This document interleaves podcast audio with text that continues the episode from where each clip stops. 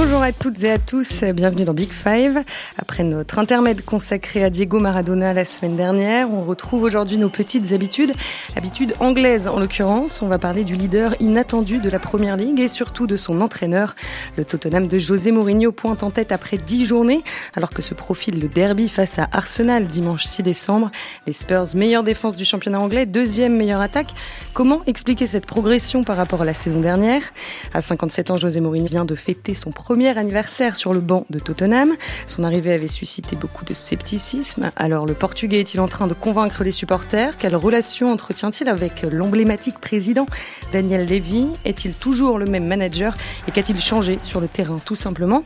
Avec moi aujourd'hui, comme à chaque fois ou presque qu'on parle de foot anglais, Pierre-Etienne Minondio. Bonjour, bonjour Pierre-Etienne. Salut Marie, bonjour à tous.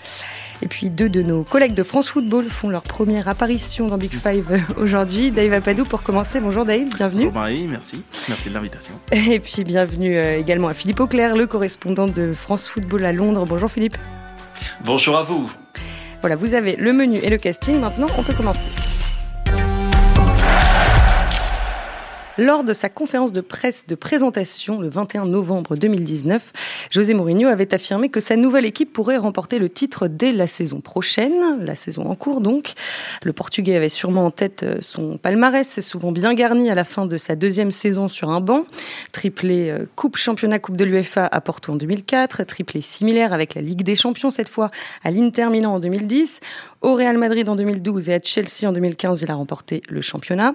Bon, l'exception qui confirme la règle, c'est son passage à Manchester United entre 2016 et 2018.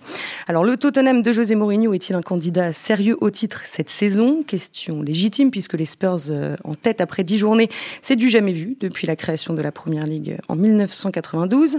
L'équipe euh, du Goliori s'impressionne par son réalisme offensif et par sa solidité défensive, notamment, on va y venir. Avant cela, euh, Pierre-Etienne, est-ce que tu peux nous rappeler rapidement euh, comment avait été euh, accueillie l'arrivée de Mourinho à Tottenham l'an dernier? Y a une scène qui résume tout dans, le documentaire d'Amazon euh, où on voit Mourinho qui prend des notes et qu'entend une émission de radio euh, où euh, il y a des intervenants qui disent ouais c'est quand même bizarre j'étais très surpris de cette nomination c'est quelqu'un qui est en gros c'est un entraîneur du passé qui est déclinant et donc il éteint la radio. Et donc bon j'exagère un peu mais il y avait quand même beaucoup de scepticisme. Et ce que je tiens à dire aussi c'est que le scepticisme Philippe pourra en parler mieux que moi mais il, il s'est quand même prolongé parce que moi ce qui m'avait frappé c'est que après la publication justement du, documentaire d'Amazon, il y a eu plein de commentaires, euh, donc c'est-à-dire en août-septembre, très négatifs sur Mourinho, notamment Oliver Holt du Daily Mail qui disait euh, bon ben voilà son show, c'est un entraîneur du passé, il est plus capable de, de, viser très haut. Donc en fait effectivement il y avait une sorte de critique latente contre lui qui s'est prolongée et là il est en train un peu de retourner l'opinion quoi. Ouais Philippe, toi qui suis le, club au quotidien à Londres, est-ce que mhm. tu sens que, que, Mourinho est en train de, convaincre un petit peu plus les, les observateurs avisés de la Première Ligue? Oui, et les fans. L'un de mes meilleurs amis, pour, ne rien vous cacher, alors que bon, tout le monde sait que je suis un, un gunner de très longue date, l'un de mes meilleurs amis est un supporter de Tottenham qui a assisté à son premier match de Tottenham en 1963. Il s'en souvient absolument pas, il était tout minot à l'époque, mais bon, c'est un pur Spur. Et quand José est arrivé à, Tottenham, il était comme la plupart des, autres fans des Spurs à qui j'ai pu parler, c'est-à-dire complètement d'abord scandalisé par la façon dont ça s'était passé avec Mauricio Pochettino. Ils avaient de gros problèmes avec la façon dont le club avait soutenu euh, Pochettino pour renouveler l'équipe, etc. Et puis José, c'était quand même le diable. Dans les, comment dire, les animosités euh, qui font le charme du football londonien, on parle toujours de Tottenham et Arsenal, mais franchement, pour moi, les matchs les plus chauds, certainement dans un passé récent, ça a toujours été Tottenham contre Chelsea, avec des matchs qui étaient franchement irrespirables par moments. Donc, c'était vraiment le diable qu'on faisait venir à la place d'un entraîneur qui était révéré, Pochettino. Et, et en plus de ça, d'un entraîneur Mourinho, dont le style de jeu était a priori un anathème par rapport aux valeurs que les fans des Spurs pensent être les leurs, qui est le beautiful game, euh, l'équipe du doublé de 61, euh, l'équipe de Paul Gascoigne, l'équipe de, Jürgen Klinsmann, Da Vinci Dola, etc. On peut continuer longtemps, Glenn Hoddle. Et pour eux, c'était vraiment l'antéchrist. Mais ça a changé. Et euh, ça fait environ, je pense, deux mois que mon ami Mike euh, ne dit plus ne, dit plus Mourinho, mais José. c'est un signe ça. Et ça c'est le signe qui ne trompe absolument pas. Non, il a retourné, je pense, et les fans. Et je pense également maintenant les analystes, parce que même si euh, on a, pendant un temps, on s'est dit, bon, ce qu'il fait, c'est un petit peu normal vu l'effectif dont il dispose, etc. Et puis bon, les matchs sont pas toujours fantastiques, fantastiques. je crois qu'il y a un match qui a franchement fait que tout le monde s'est arrêté et a dit, oulala, là là, il se passe quelque chose de très important dans ce club. C'est la victoire sur Manchester City qui était un chef-d'œuvre, un chef-d'œuvre euh, absolu. Où franchement, on était là, moi j'applaudissais, hein, il n'y avait rien à dire. C'était l'une des premières fois que je voyais une équipe mériter un succès net en étant dominée de A à Z. Dave, je te voyais euh, acquiescer. Euh, quand, je buvais les paroles de Sir Philippe. quand, tu, quand, tu, parlais de l'adhésion des, des, supporters. Oui, bien sûr, parce qu'en fait, en Angleterre, il y a toujours trois, trois paramètres, peut-être plus qu'ailleurs. il y a donc les résultats, évidemment, comme partout. Il y a le style de jeu, et puis il y a le personnage. Et Mourinho, souvent, il a aussi euh, fait une partie de la, différence sur le personnage, surtout que les Anglais sont très friands de, ils sont moins férus de tactique, c'est-à-dire qu'on va, va moins décortiquer tactiquement, on va moins demander à un entraîneur ce qu'il a, ce qu'il a voulu faire dans son 3-5-2 ou des choses comme ça. On va plus chercher ce qu'ils appellent les mind games et, euh, et là-dessus, Mourinho a longtemps été le maître absolu, mais il m'a semblé qu'il y avait une, une cassure lors de son passage à, Manchester United où comme, c'est comme s'il avait perdu un peu de sa magie. Il y avait le charme du retour à, à Chelsea il s'était surnommé The Happy One. Souvenez-vous, euh, souvenez-vous voilà, c'était euh, voilà, ouais, je, je, je, je, suis plus le Special One, je suis le Happy One. Je suis content d'être revenu, un peu profil bas, etc. Mais euh, pareil, hein, il en pensait pas moins. Il avait pour objectif d'être champion. D'ailleurs, il l'a été, vous l'avez rappelé, euh, en préambule dès sa deuxième saison. Et à Manchester, ça n'a pas pris. Alors que les résultats étaient, pas scandaleux en soi. Je veux dire, il prend une Ligue Europa, il finit euh, deuxième du championnat derrière un, Manchester City intouchable et surarmé.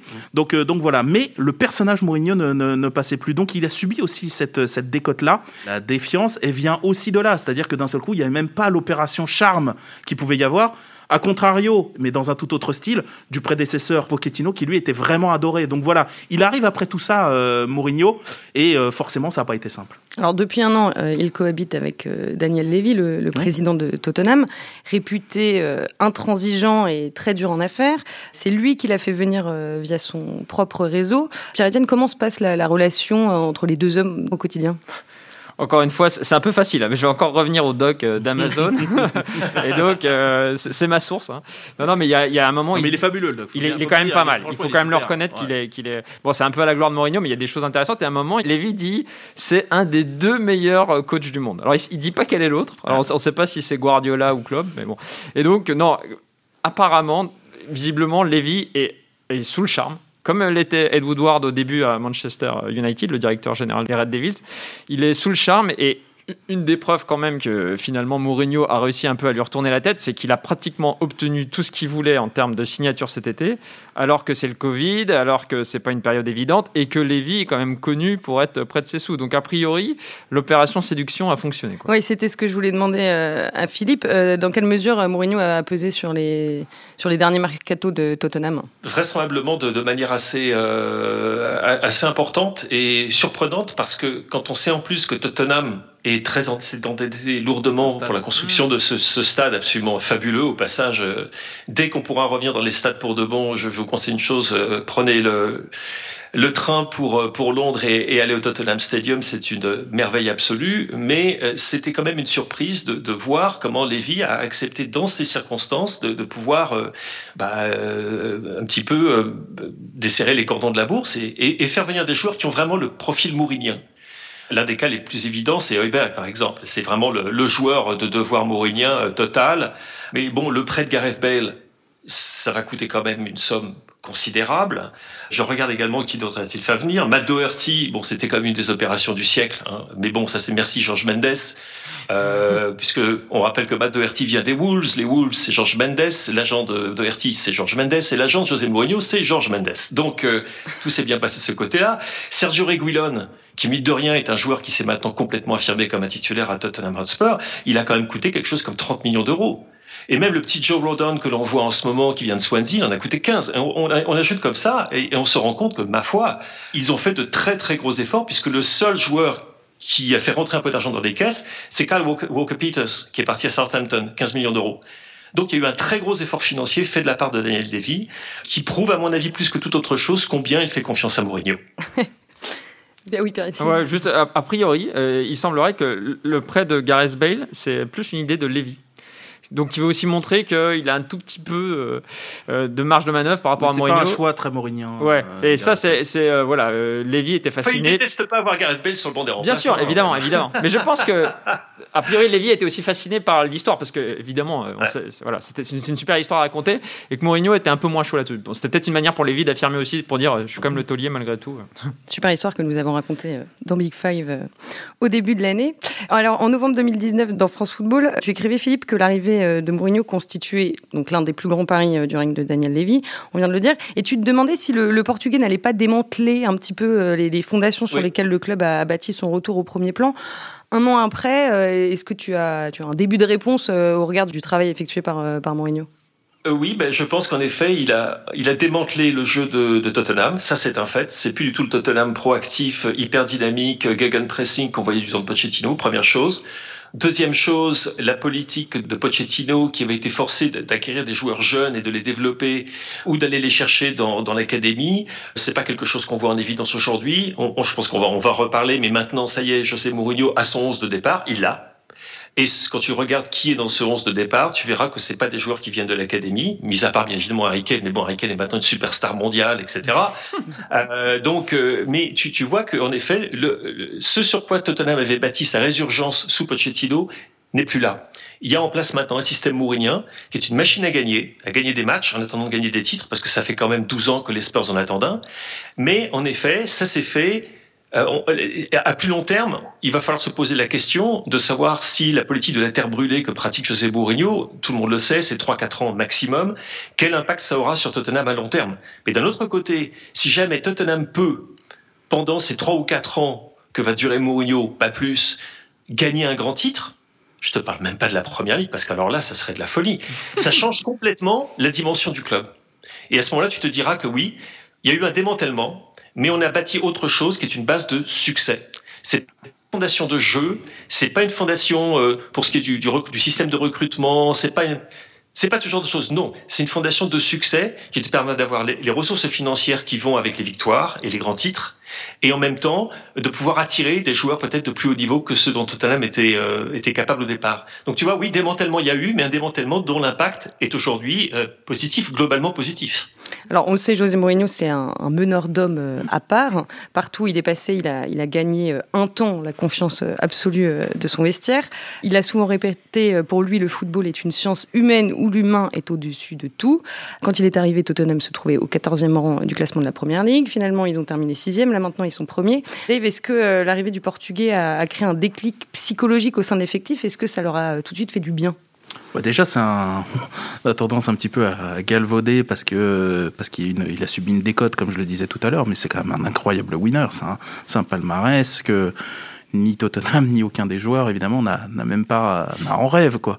Donc euh, donc voilà, c'est-à-dire que c'est cette personne-là qui s'adresse euh, aux, joueurs. Nous on a toujours un peu une lecture un petit peu euh, médiatique par rapport au mind games, est-ce qu'il a encore s'adresser aux joueurs etc. Mais quand il prend Harry Kane et qui et, voilà et qui, qui, lui dit bon bah c'est bien ce que tu fais, mais moi en ce moment bah les les, les, les footballeurs anglais sont pas exactement le top du top du top, alors que normalement vous avez toutes les conditions pour y arriver. Moi je vois ce qu'il est en train de faire d'Harry Kane. Harry c'était déjà un, incroyable buteur, un incroyable footballeur, etc. Moi, je trouve qu'il est en train de le redimensionner. C'est-à-dire que là, il est en train d'en faire quasiment une sorte de, de meneur, buteur, euh, d'organisateur, et on lui trouve des, mais mentalement, qu'est-ce qu'il a changé chez Kane, par exemple? Je, je, je, pense qu'en fait, il, a, il, fait, il fait péter certainement une sorte de plafond de verre. C'est-à-dire que les, les, les, les, Anglais ont cette espèce de mélange, il me semble, et ça se voit notamment avec leur, leur, leur équipe nationale. Il y a une mélange d'assurance, c'est-à-dire presque, presque d'arrogance, et en même temps un plafond de verre qui est une réalité, c'est qu'ils n'ont rien gagné à part 1966. Euh, La Coupe du Monde. Voilà, exactement, le mondial qui était, qui était chez eux. Donc voilà, il y a tout ça à faire, euh, à, faire euh, à casser, et particulièrement dans un club comme Tottenham, qui est à l'intérieur du foot anglais, et un club de losers, on peut le, on peut, on peut le dire. C'est-à-dire que le dernier titre. Oh hein. Voilà, exactement. Et il se régale, Philippe. donc, euh, donc, euh, donc, donc, voilà. Et moi, je pense que quelqu'un qui arrive comme ça, souvenez-vous de son arrivée à Chelsea, qui correspond peut-être à ce qu'était un petit peu Tottenham euh, à l'époque, c'est-à-dire il, y a, il y a un peu plus de 15 ans. C'était un club qui n'avait pas gagné grand-chose, qui avait gagné une Coupe des Coupes, des Cups, des choses comme ça. Et les succès, ils dataient des années 70. Mais quand il arrive, le premier jour, je crois, du rassemblement, il met de côté Makelele, il met de côté Ricardo Carvalho et peut-être un autre de, de, Porto qu'il avait amené dans ses valises, et il dit, voilà, à part ces trois-là, tous les autres, vous êtes des losers. Alors qu'ils se voyaient comme des caïds, tout ça. Mais il disait, mais là, Makelele, il a gagné la Ligue des Champions. Carvalho, il a gagné la Ligue des Champions. L'autre, je, je crois qu'il y en avait un troisième, il a gagné la Ligue des Champions. Paulo Ferreira, non? Paolo Ferreira, il me semble, voilà, parce qu'il souvent il le, il le travaillait avec lui. Et, euh, et, et voilà. Et il dit, mais tous les autres, vous avez gagné quoi? Et en fait, ça pose un truc, et, il, il- c'est un mal alpha, en fait, euh, Mourinho. Et je pense, alors, il a peut-être été plus fin, il, Il a une été- capacité à faire euh, Ouais, à- à à- élever un groupe, à les, à les faire changer ah, de dimension. Bien sûr, et Philippe l'a très bien rappelé, c'est jamais un projet à long terme, c'est du prêt à l'emploi. Et La première année, il cadre les besoins de son équipe, et la deuxième année, il gagne. Et l'un de ces principes immuables, c'est l'équipe, le groupe avant tout. Comment est-ce que ça s'applique euh, chez les Spurs en ce moment? Ah bah, il y a une phrase qui, qui résume ça, et sans surprise, elle vient du documentaire Amazon. non, mais, mais genre, T'aurais pas vu le documentaire Alors, Amazon euh, je- Pierre Etienne d'un- n'a pas tant des feuilles devant lui, mais non, non, mais en fait, ça m'a fait rappeler parce que j'ai repensé quand tu ra- rappelais quand il parle à Kane. Kane, c'est extraordinaire. Il dit à Kane, en fait, grâce à toi, on va gagner. Tu vois, because of you, we're gonna win. Et en gros, c'est hyper ambigu parce qu'alors là, il y a un gros plan sur Kane qui est flatté en se disant, ouais, putain, en gros, je suis, je suis le joueur clé. Et après, il dit, because you are a lot of great players. Et en fait, il parlait du, du you, euh, vous. Ouais. Et là, il y a un nouveau plan sur qui Ah dit, ouais, en fait, ouais. il parle pas du tout de moi. Et donc, en fait, euh, non, mais c'est toute l'ambiguïté aussi. C'est-à-dire que, et puis dans cette discussion, il dit aussi euh, que lui, I, am, I have a universal dimension, un truc comme ça. Il dit que lui a une dimension mondiale qui, qui va apporter aux joueurs. Bien Ce sûr. qui est vrai en plus. C'est complètement mégalo, mais c'est vrai. Et donc, en fait, c'est toute l'ambiguïté du truc. C'est-à-dire que à la fois, il met les joueurs en avant, mais lui-même sera toujours au centre du game. C'est un discours un peu ambigu. quoi. mais et là, il s'est mis le vestiaire dans la poche? C'est toujours un peu une bombe à retardement, parce que c'est comme le disait Philippe, c'est-à-dire que oui, parce qu'il y a les résultats, mais apparemment, bon, un mec comme Dele Ali, je pense qu'il en a gros sur la patate, il peut rien dire parce que l'équipe dep- depuis longtemps. il en a Depuis longtemps. l'équipe tourne, donc il peut rien dire. Mais si jamais ça tourne mal, ou enfin s'il peut se casser en janvier, bon. Et puis par ailleurs, il a quand même eu des mots hyper durs quand ils ont perdu contre Anvers. Il a dit, euh, il a dit aux journalistes, ouais, vous me dites toujours euh, pourquoi je fais pas jouer tel joueur. Bon, bah vous avez vu ce soir pourquoi je les fais pas jouer. Ouais, bien sûr. donc il peut être hyper dur, hein, et ça, ça peut laisser des traces quand même. Ouais, Philippe, comment ça se passe euh, au niveau de sa gestion des grosses individualités du, du vestiaire, on va dire? À la Mourinho, à savoir par exemple pour Dele Ali, euh, dans un documentaire euh, qui a été, je crois, montré sur Amazon, euh, il y a une rencontre avec Dele Ali dans laquelle il l'encourage, mais ce sont des encouragements, encore une fois, un petit peu à, à double sens. En ce sens qu'il lui dit, bon écoute, il ne tient qu'à toi deux. Hmm. Tu as le, le talent pour faire ci, tu as le talent pour faire ça, tu es un super joueur, machin, etc. Maintenant, il faut que tu comprennes que. Et euh, l'expression de Dele Ali, d'ailleurs, qui est toujours, tu te demandes toujours un petit peu ce qui se passe dans cette tête de Dele Ali. Tu, tu, tu ne sais jamais véritablement, hmm, je sais pas, il y a un côté un petit peu lui aussi am- ambigu, euh, curieux euh, chez, chez Dele. Et visiblement, le- la leçon n'est pas passée. Alors qu'elle est passée chez Tanguy Ndombele. Mm. Tanguy Ndombele, mais qui s'est fait mais démolir au départ par, par Mourinho. Vous vous souvenez, les, les séances d'entraînement à part, même les déclarations de, de Mourinho à la presse. Ndombele a complètement euh, a décidé, ok, je vais faire ce que le coach me demande de faire. Et qu'est-ce qu'on voit? On va en reparler, j'imagine. Mhm. On voit peut-être le meilleur Ndombele qu'on ait jamais vu en ce moment. Euh, et qui fait une vraie différence. Dele Ali, lui, il n'a pas suivi l'exemple. Il a eu un grand match, qui était le match contre West Ham, qui était la victoire, je crois, 3-2 au London Stadium. Euh, J'étais là, c'était un des tout premiers matchs de, de, de Mourinho, et Dele avait fait un match absolument fantastique, et, et, et Mourinho n'avait pas tari d'éloges. Mais ça a été quasiment la seule performance de Dele Ali à ce niveau-là. Et, du- et après, il est rentré dans le rang, et maintenant, il n'existe plus. Il n'existe plus. Je, je cherche quelle était sa dernière titularisation. Euh, pas comment en, dire en- en- en Ligue Europa, non Ou- Ouais, mais je cherchais là- là où ça compte vraiment, c'est-à-dire En en, première ligne. En première ligne. Mm. en première ligne. Ouais, ça Il a joué le 13 septembre, donc le premier jour de la saison. Il était numéro 10 contre, contre Everton. Il est entré en jeu contre Manchester United dans le fameux 6-1 où il a remplacé Ndombele, donc autant dire quand le match était plié. Et puis depuis, on n'a pas vu. Donc ça veut dire il a eu une titularisation et un match comme remplaçant sur 13. Mais il Oh a, la mais- vache. mais il a cette faculté, Mourinho, de, de challenger mentalement les, les joueurs, mais c'est presque un test en fait. Hmm. C'est-à-dire que Mm. il vous met dans cette, cette position. Souvenez-vous ce qu'il avait fait avec, euh, avec, euh, avec Karim Benzema, notamment euh, quand tu vas à la chasse, normalement Mm. tu prends ton chien. Bon, bah, si t'as qu'un chat, tu prends ton chat, Ouais. quoi. Voilà. Et, et- et c'est vrai. Pogba, ensuite à United. Voilà, exactement. Il, il- il aime faire ça. Et après, voir ceux qui passent le cut, ceux qui sont capables déjà d'encaisser ça. Parce qu'en fait, pour lui, ça va être un révélateur de personnalité, d'ambition. Bref, tout ce qui colle à Mourinho. Mourinho, ça n'a jamais été une école de jeu. Par contre, c'est une école d'ambition et c'est une école de personnalité. Et ben lui, il fait le, il fait le tri comme ça. Alors il y a de la casse. hein. ça, c'est sûr qu'il fait pas dans la dentelle et ceux qui sont laissés sur le, sur le carreau, sur le bas côté, ils peuvent morfler. C'est compliqué pour eux. Là, en ce moment, c'est des Ali. Il y en a eu d'autres, mais euh, le fait est que c'est la méthode Mourinho et comme c'est une méthode à effet immédiat, c'est pas un truc de gestion à, à long terme. Bon bah lui, euh, limite, il s'en fiche. Hein. Son groupe, lui, il est resserré autour de gens qui partagent ses idéaux et sa façon de voir le sport, enfin le foot en l'occurrence. Et ben mieux, mieux il se porte. Alors à mon tour de citer le documentaire d'Amazon, parce qu'à un, moment on voit, C'était bien ce documentaire. Ouais, on voit, à un moment on voit Mourinho euh, déclarer dans, dans le vestiaire euh, l'histoire du foot montre que les gentils garçons ne gagnent jamais, donc soyez des salauds. Je le cite. Est-ce que vous sentez les Spurs euh, particulièrement plus combatifs, plus accrocheurs euh, depuis le début de la saison? Ah ils, sont ouais. plus, ils sont plus cyniques en tout cas. Ouais. Il y a accrocheur, c'est sûr, il y a une forme de discipline, mais il y a une forme même de. Tout à l'heure, je crois que c'est euh, Philippe qui a cité ce match en référence, le, match, le fameux match contre Manchester City. Oui, qui est, Euh, qui est un peu le match référence de la saison. Voilà, qui est un, qui est un match Vi- référence. victoire Et- 2-0, je Voilà, et, et effectivement, et, et par rapport à ce qu'on sait des Spurs traditionnellement, presque culturellement, presque prendre de manière, presque du, je sais pas si c'était une forme de, de- de plaisir, mais en tout cas complètement accepter l'idée que c'est comme ça qu'ils devaient faire, que c'est comme ça que ça allait se passer, et que c'est comme ça qu'ils vont gagner. Je pense que déjà d'avoir réussi à infuser ça en finalement si peu de temps, parce que l'année dernière il est arrivé en cours de saison, euh, Mourinho, on finit par l'oublier. Mais, euh, mais finalement, il a assez vite diffusé quelque chose, alors que culturellement, ce ne sont pas des joueurs qui sont normalement formatés pour ça. Et ben, je trouve que c'est euh, c'est fort. Moi, il y a deux autres matchs qui m'ont marqué. Évidemment, la victoire à Old Trafford 6-1. Ils se prennent un but dès la deuxième minute. Oui. Et euh, sur penalty, je crois, de Fernandez. Et en fait, il n'y en a aucun d'eux qui manifeste, c'était assez frappant, euh, le, le moindre euh, inquiétude, agacement. Oui. c'est bon, de toute vrai, façon. tu as raison. Ça va, ça va jouer. Ça va le faire, pas de problème. Et ça, c'est un truc. Alors qu'il y avait quand même une fragilité parfois psychologique chez, dans les Spurs avant. Et un autre match qui m'a marqué, c'est quand ils ont gagné un peu à l'arraché au tir au but contre Chelsea en Coupe de la Ligue. Oui. Et ça, c'est très Mourinho. quoi. C'est-à-dire, c'est le match a priori pas si important que ça. Sauf que là, ils sont en quart de finale de Coupe de la Ligue contre Stoke. Donc potentiellement en demi-finale. Et t'es à deux matchs d'un titre. Et un titre, c'est un titre. Bien sûr. Et ça, c'est typique Mourinho. Même si c'est la Coupe de la Ligue, et ben au moins j'aurais gagné. Et donc il y a vraiment un truc de. On va s'arracher pour gagner même les matchs euh, un peu mineurs, entre guillemets. Ouais, et cette saison, Tottenham est la quatrième équipe qui fait le plus de fautes en première ligue, alors Ouais. qu'ils étaient euh, septième la saison dernière et voire treizième la saison d'avant. Ouais, il y a- il y, a souvent des phases de possession qui se terminent par une faute. ouais. Euh, je veux dire de, de l'adversaire, quoi. Ça, c'est typique Mourinho, ça. Euh, alors, on, on dit souvent que qu'il est, enfin, vous l'avez dit, qu'il est, qu'il est un peu pragmatique, qu'il cherche à, à gagner sans forcément briller. C'est comme ça que vous illustreriez son début de saison, ou c'est un petit peu plus nuancé, Philippe?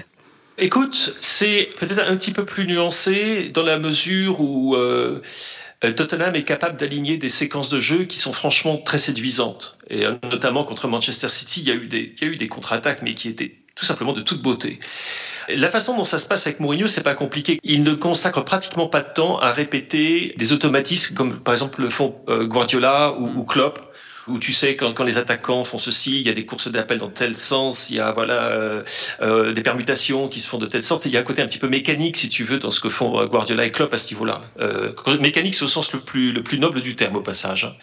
Mais là, dans le cas de Mourinho, lui, il a toujours dit non, les attaquants, je leur laisse la liberté de, de faire. Et il y a des équipes de, de Mourinho. Le premier Chelsea de Mourinho était une équipe franchement séduisante. Souvenez-vous avec Robben, euh, avec euh, avec Duff, avec Drogba, ça jouait, ça jouait très très bien même. C'était très intense et il y avait de, de très belles séquences de jeu.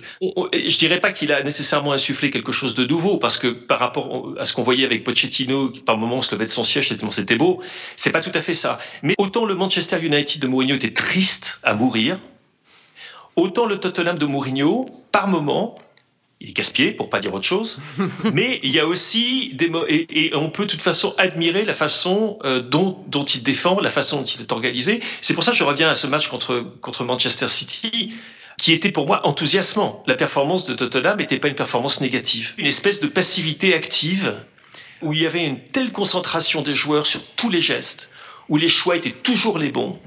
Et puis quand on a devant un joueur comme Sang qui est pff, que dire de lui? Je dirais Son et Kane ensemble, c'est un, c'est un bonheur. Donc il y a, on verra toujours des combinaisons, avec en plus un petit peu l'élément de fantaisie qu'apporte Ndombele aussi, qui manquait dans cette équipe. Eriksen n'étant plus là, il y a- il y avait plus ça, et tout d'un coup Ndombele se retrouve un petit peu dans cette position de créateur dans un style bien différent, celui du danois, bien évidemment. Mais non, c'est pas une équipe, c'est pas une équipe chiante à, jouer, à, avoir joué, pas vraiment. Sauf contre Chelsea, ça c'était une abomination. Oui. C'était une abomination, mais c'était tellement prévisible. C'était un coup fourré. Mourinho contre Mourinho Junior, on savait ce que ça donnerait, donc voilà. Bon, Tottenham, meilleure euh, défense euh, de première ligue, on l'a dit, seulement 9 buts encaissés en 10 rencontres. Mais donc, bien défendre, ce n'est plus nécessairement la priorité de Mourinho. Si, si, ah bah si, si, si, bien sûr, bien, bien défendre toujours. À la limite, c'est presque ça qu'il a fallu euh, reconstruire, et notamment l'arrivée d'Oiberg, je pense, a, a, pas mal consolidé au milieu cette équipe qui parfois était fragile ces, ces, derniers temps. Mais maintenant, moi, je pense que surtout, il a. C'est-à-dire, je pense qu'il a, il a réussi à leur faire comprendre vous voulez quoi? Bien jouer ou gagner hmm. Voilà. Et, in fine, si on prend le bilan de Mourinho depuis qu'il est arrivé, il a le troisième bilan de la Ligue. C'est-à-dire derrière Liverpool, intouchable, City qui reste quand même une, grosse machine depuis, euh, depuis l'année dernière, même cette année ça va un peu moins bien, il a le troisième bilan de, de, la Ligue. C'est-à-dire que les, joueurs, quelque part, la promesse, elle est, au rendez-vous. C'est-à-dire que s'il les faisait défendre un peu comme des serruriers et puis euh, et puis qu'il n'y avait pas les, résultats c'est très peu motivant il n'y a même pas le, plaisir vraiment du jeu là c'est qui je pense qu'ils prennent ils prennent plaisir l'exemple qui est le plus le plus frappant c'est que quand on a regardé le match contre Manchester City mais je pense qu'on était 9 sur 10 à se dire, mais ils vont le gagner ce match. C'est-à-dire que ça tombe pas du ciel. C'est-à-dire que, voilà, c'est-à-dire qu'ils ont parfaitement cadré cette équipe de City et tu mm. as l'impression qu'ils peuvent leur faire mal à chaque fois. Quand tu lis un match contre une équipe de Guardiola avec une telle clarté, mm. je pense que, un, toi, tu te dis, waouh, c'est bien vu, et deux, ceux qui étaient sur le terrain, il y avoir quelque chose de jouissif comme ça, à contrecarrer, allez, la plus belle équipe à faire jouer euh, du royaume. Ils les ont, mais vraiment de manière clinique et sans forcer, vraiment. Alors, vous l'avez évoqué, évidemment, euh, très bon début de saison de Tanguy Ndombele. Un but et une passe décisive et surtout une influence euh, grandissante euh, sur le jeu puisque Mourinho le place dans une position assez haute et axiale au sein de son 4-2-3-1. Mourinho s'est souvent appuyé sur des milieux offensifs, créatifs comme Ozil au Real ou Oscar à Chelsea. Est-ce que c'est le rôle qu'il veut donner maintenant à Ndombele? Bah manifestement, manifestement, il l'a vu à ce poste-là, euh, un peu plus haut qu'on l'imaginait, sans doute. Mais c'est vrai qu'il a une qualité de passe, une capacité à perforer. Et, euh, et c'est vrai que ce qui est vraiment fascinant, c'est quand même que, comme disait Philippe, c'est-à-dire qu'en fait, Mourinho, il met tout sur le talent de ses joueurs offensifs. C'est autant derrière, on sent que c'est travaillé, autant devant, c'est c'est un peu comme un prof de PS qui prendrait un ballon et qui, tirerait en l'air en disant amusez-vous les gamins. Euh, enfin, il y a vraiment un côté. Euh, voilà, on va pas, on va pas travailler des. Finalement, il en laisse de la liberté. Il y a juste une nuance que j'apporte à ça. Hmm. Euh, je suis d'accord sur, sur à peu près tout. Il y a juste une nuance, c'est qu'on voit que par rapport à Pochettino, là où Kane était vraiment en pointe à la réception. c'est la seule petite différence. Voilà. Là, on voit que quasiment sur chaque récupération, lui, il décroche. Ouais, mais et c'est les autres qui plongent, notamment Son. Je suis. Ouais. Alors moi, j'ai un peu plus de réserve. Alors moi, moi qu'ils aient mis ça en, parce que par exemple, entre eux, mais bon. Non mais Kane, par exemple, en équipe d'Angleterre, ça faisait quand même longtemps qu'il était, était buteur et passeur. Donc on savait qu'il avait cette capacité-là, quoi. Et, euh, et, en fait, c'est juste que là, il n'est pas blessé aussi. Kane, c'est quand même un mec, euh, malheureusement pour lui, qui a enchaîné les blessures. Et donc là, il est juste, il arrive à des âges et un moment euh, où il est au top, tu vois. Donc il profite, il profite aussi de ça. Donc tu as quand même l'impression que sur le côté offensif, il laisse les, le ah, talent parler. Et donc c'est aussi la limite de Mourinho. Et que peut-être, c'est pour ça qu'on ne sait pas si ça peut aller jusqu'au bout, c'est que ça veut dire qu'il ne faut pas qu'il y ait un, des trois qu'on a cités qui se blesse, quoi. Hmm. Parce que sinon, tu es en grande difficulté vu que tu n'as pas de système de jeu, en fait. J'exagère un peu, mais c'est un peu ça. Il y a un petit peu de ça, ouais. Kane, meilleur euh, passeur du championnat, je le rappelle, avec 9 passes décisives et 7 buts également? Philippe, euh, tu vas dans le sens de, de Pierre-Etienne sur l'attaque de Tottenham? Oui, oui, absolument, tout à fait. Euh, j'ajouterais juste une chose, c'est que c'est une équipe qui est très véloce. Aurier et sur les couloirs, ça va très vite.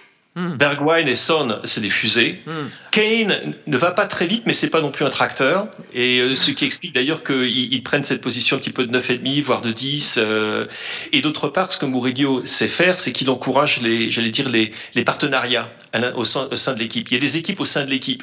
Par exemple, Reguilon et Bergwijn, ça marche très très bien. Les, les, deux pistons, ça fonctionne très bien. Son et Kane, c'est de la télépathie maintenant. Oui. C'est-à-dire qu'il il, y a une telle... Ah mais c'est dingue. Et ils se connaissent tellement bien donc Mourinho se dit bah, pourquoi est-ce que je gâcherais quoi que ce soit? Ces joueurs-là peuvent jouer quasiment les yeux fermés.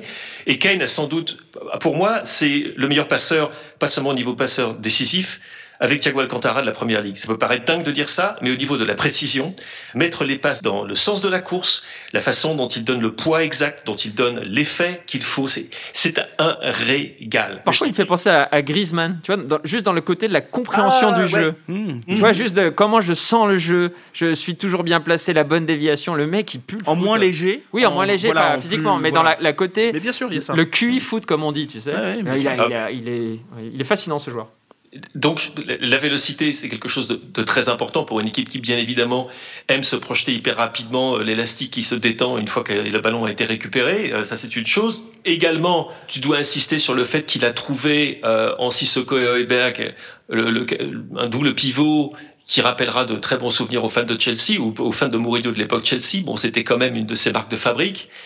même si jamais ni l'un ni l'autre ne sont Makelele, hein, c'est des joueurs qui sont plus... Heuberg, c'est un petit peu le je pense qu'au niveau des fautes commises, il doit être euh, top de la liste, oui.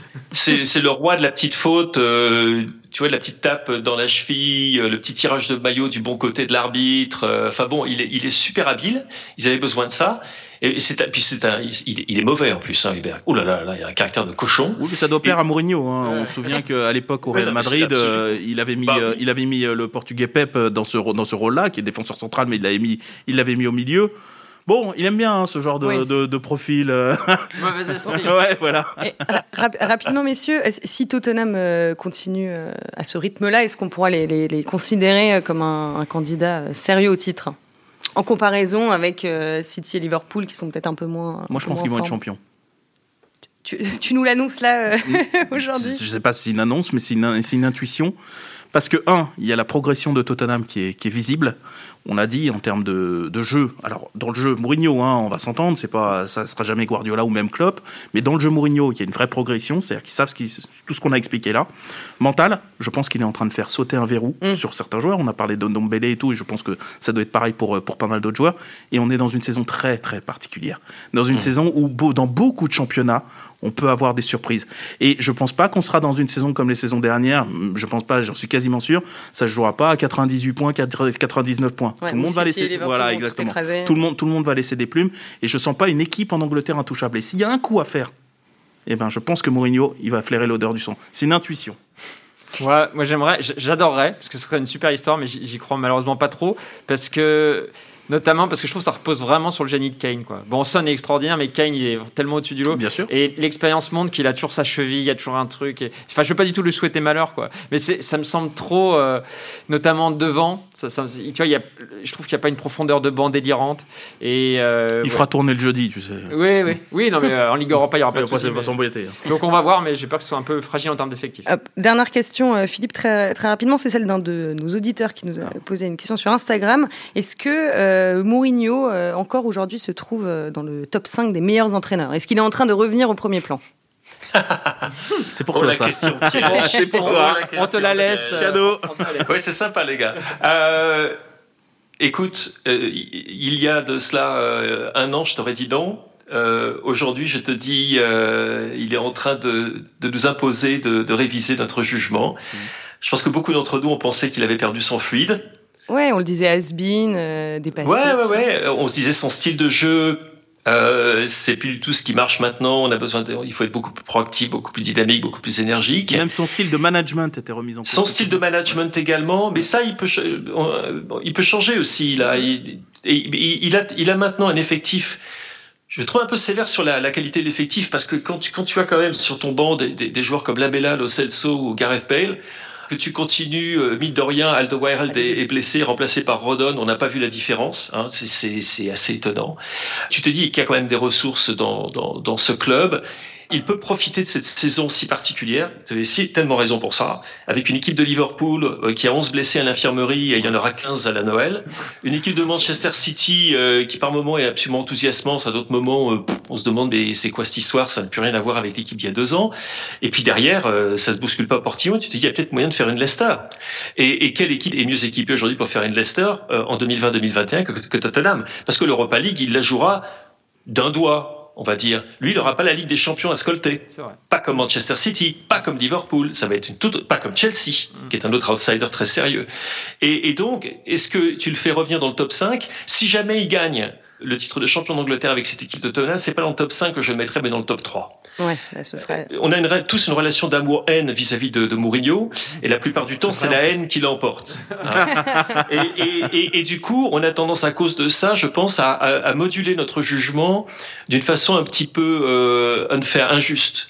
Et quand on voit ce qu'il est en train de faire en ce moment avec ce qu'on lui a donné au départ, il est arrivé, il y avait une équipe qui était, il y avait une équipe qui était 14e au classement de la première ligue, dont on se demandait si elle n'allait pas être léguée. N'oubliez pas ça. C'est vrai. Quand même. Aujourd'hui, elle est un an plus tard, elle est en tête de ce même championnat. Elle produit un football extrêmement efficace et qui laisse augurer qu'il d'excellents résultats à la suite, par la suite.